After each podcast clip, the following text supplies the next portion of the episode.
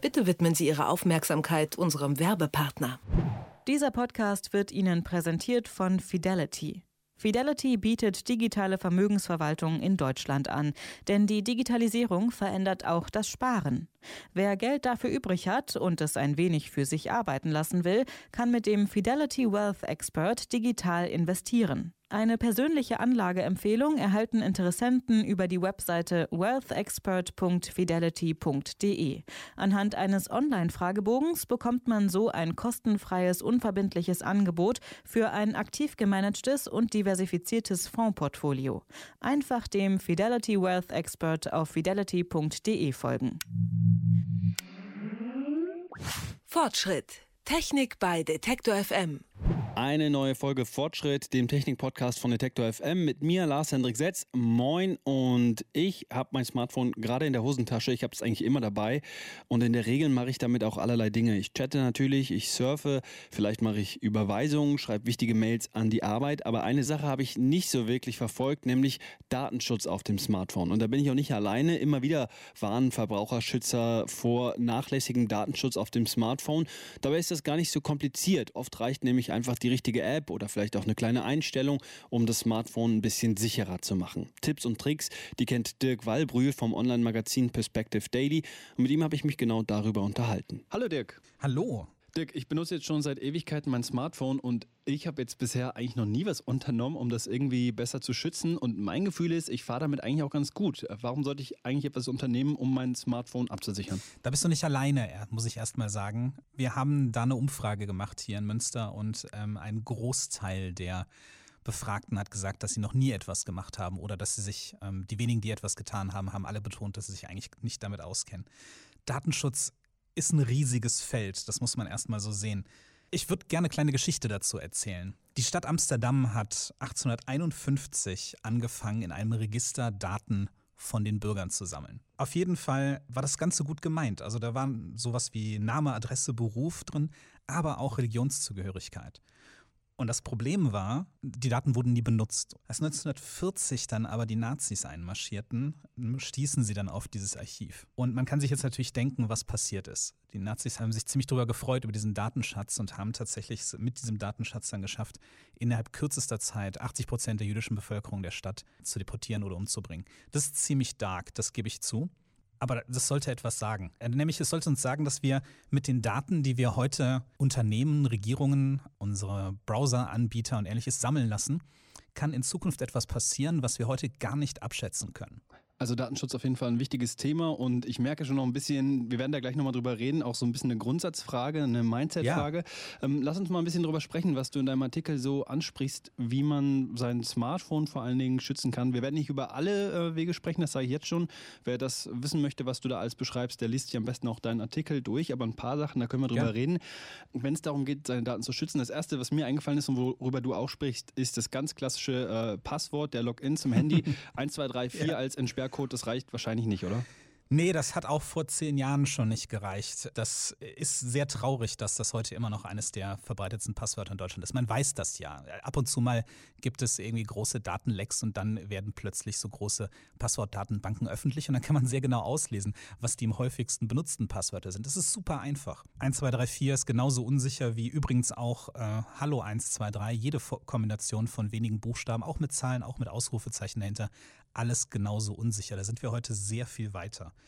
Das Beste, was man machen könnte, wäre, sich einen Passwortmanager zuzulegen. Das hat einen ganz großen Vorteil. Der Passwortmanager gibt für alle Apps, die man und für alle Seiten, die man ansteuert, zufällig generierte sichere Passwörter aus. Das heißt, man muss sich eigentlich kein Passwort mehr merken, bis auf ein einziges, nämlich das vom Passwortmanager.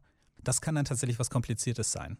Ähm, und das kann man sich auch ganz leicht merken. Man sagt heute, am besten ist es, sich einen Satz zu überlegen. Ein Satz, der ganz einzigartig auf die eigene Persönlichkeit passt, den auch keiner erraten kann. Und den sich dann da das jetzt das einzige Passwort ist, was man da noch hat, den kann man sich, glaube ich, auch gut behalten. Das nächste, was du ähm, vorschlägst und was ich total einleuchtend finde, ist, dass man Apps benutzt, die einfach höheren Datenschutzstandards genügen.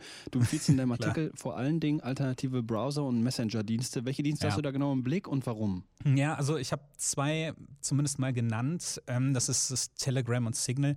Telegram ist auch stark in die Kritik geraten. Ähm, Es ist schon sehr viel besser als WhatsApp, also einer der beliebtesten Messenger in Deutschland. Man weiß nämlich, dass WhatsApp Daten an die Mutterfirma Facebook weitergibt.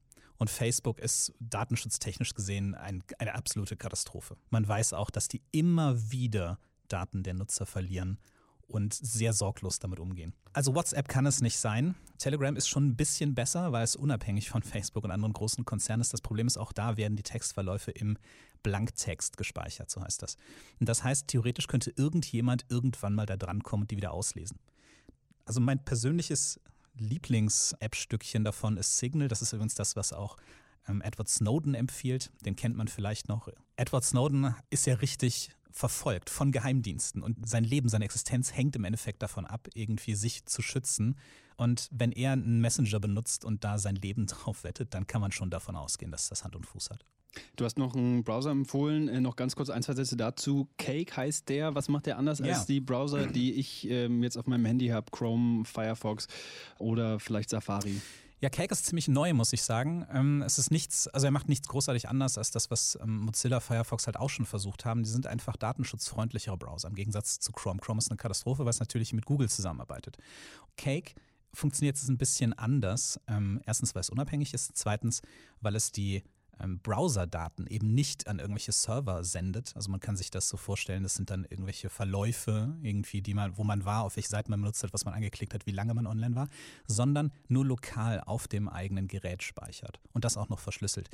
Das ist nicht einzigartig, das gebe ich zu. Cake ist deswegen einzigartig, weil es speziell für ein Smartphone entwickelt wird. Die meisten Browser sind ja im Endeffekt nur Kopien von Apps und Programmen, die für Rechner geschrieben wurden, die dann für Smartphones ein bisschen runterskaliert werden. So, das ist eine eigene Smartphone-Entwicklung und deswegen traue ich den Entwicklern auch zu, dass sie da sehr viel mehr über Sicherheit nachgedacht haben. Man kann das übrigens alles nachlesen bei Cake. Das sollte man übrigens auch, bevor man sich einem Browser anvertraut.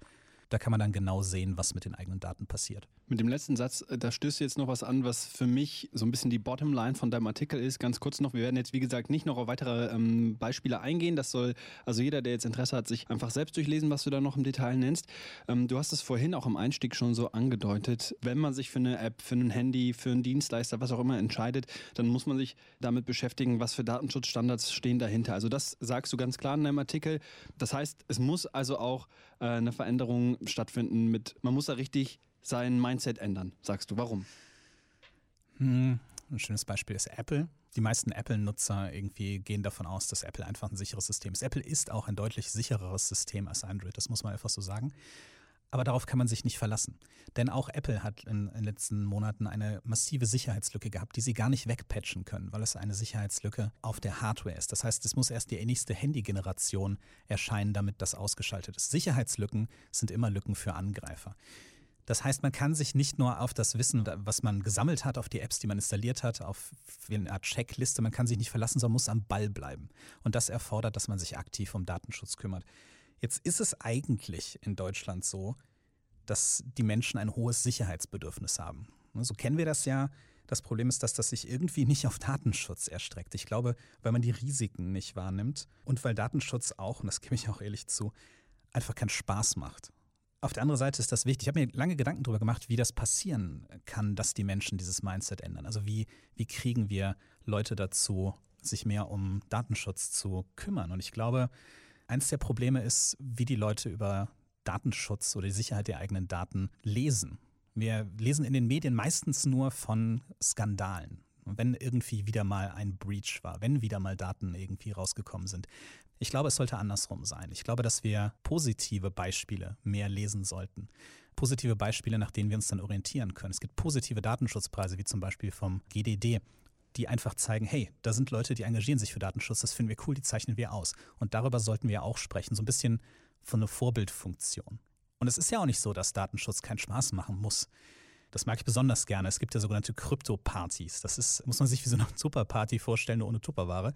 Da kommen Leute zusammen, legen ihre Smartphones auf den Tisch und tauschen sich einfach mal aus und reden über Datenschutz. Und das kann ziemlich viel Spaß machen. Ich stamme selber aus einer Generation, die haben damals die Rechner zusammengestellt und LAN-Partys gemacht. Ich habe bei diesen LAN-Partys über meinen Computer super viel mehr gelernt, als jemals in irgendeinem Seminar oder in der Schule oder auch selbst in den Artikeln, die ich gelesen habe, einfach indem man sich austauscht.